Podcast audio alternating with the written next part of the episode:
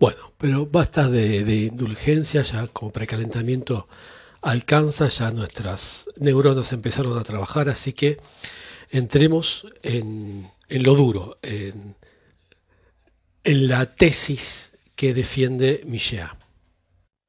Tesis que el mismo Michéa es consciente que parece un poco, eh, un poco improbable, o como puede decir, tal vez inadmisible, no encuentro muy bien la palabra. Esta tesis se puede resumir de la siguiente manera. Bueno, esta tesis se podría resumir de la siguiente manera. Eh, la izquierda y la derecha constituyen dos fuerzas políticas que trabajan las dos juntas para el desarrollo de un solo y mismo proyecto, el proyecto liberal. Esto que acabo de denunciar sería el resumen de la tesis de Michel. Otra forma de decirlo sería que, contrariamente a la opinión general, o sea, o lo que se, se piensa generalmente, el liberalismo societario o el liberalismo social de la izquierda y el liberalismo económico de la derecha no son adversarios, son complementarios. Bueno, me parece adivinar que entre los que están oyendo tiene que haber alguno que ya esté contrariado con todo esto, con esta tesis. Eh, auditores que seguramente van a protestar contra esta tesis eh, y que la van a encontrar por lo menos eh, divertida o tal vez como mm, escandalosa. ¿De dónde imagino que podrían venir las protestas? Bueno, en principio, digamos, de los partidarios de la izquierda. De, partidarios de la izquierda que se van a enojar si uno dice que la izquierda es liberal. Porque, como todos sabemos, la izquierda es lo que se opone al liberalismo. La izquierda es eh, la lucha de clases la izquierda es la defensa de, los medios eh, populares, de, las clases bajas, si se me permite decir clases, de menos recursos, que podemos decir, la gente de menos recursos. O sea, en pocas palabras, decir que la izquierda es liberal sería cometer un grave contrasentido histórico, una, una injuria, un insulto político.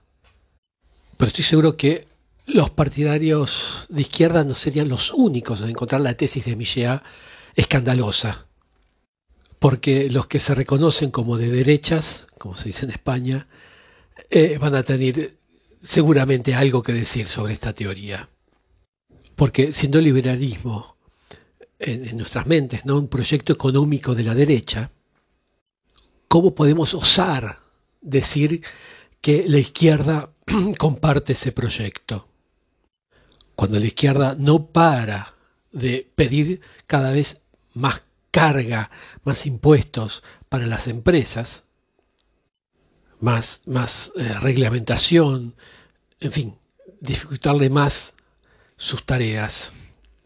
Y el tercer grupo que, que podría llegar a protestar son estos que, el grupo que ve esta idea como un discurso del tipo populista un discurso de, estigmatización de la clase política y de la clase política en su conjunto y que podría desembocar en una peligrosa confusión en las mentes en vez de aclarar las cosas. Bueno, si ustedes se reconocen en alguna de este tipo de objeciones, de estos tres grupos que dije, y ustedes estiman que Michel se equivoca cuando dice que la izquierda y la derecha, los dos convergen hacia una misma lógica liberal. Siéntense bien donde estén, si están escuchando esto parado, siéntense bien, porque no están aún al límite de sus asombros. Porque Michéa va todavía más lejos. Porque no, no dice solamente que la izquierda y la derecha van de la mano desarrollando el liberalismo en nuestra sociedad, sino que lo que afirma Michéa es que la izquierda es la matriz original. Y el gran interés que hay en la argumentación de Michéa, por lo que es interesante leerlo, y es que él no se va a apoyar en opiniones, sino en conceptos que cada uno de nosotros vamos a poder comprender y ubicar bajo la lente del espíritu crítico, del sentido crítico. Y es lo que vamos a ver en el siguiente audio.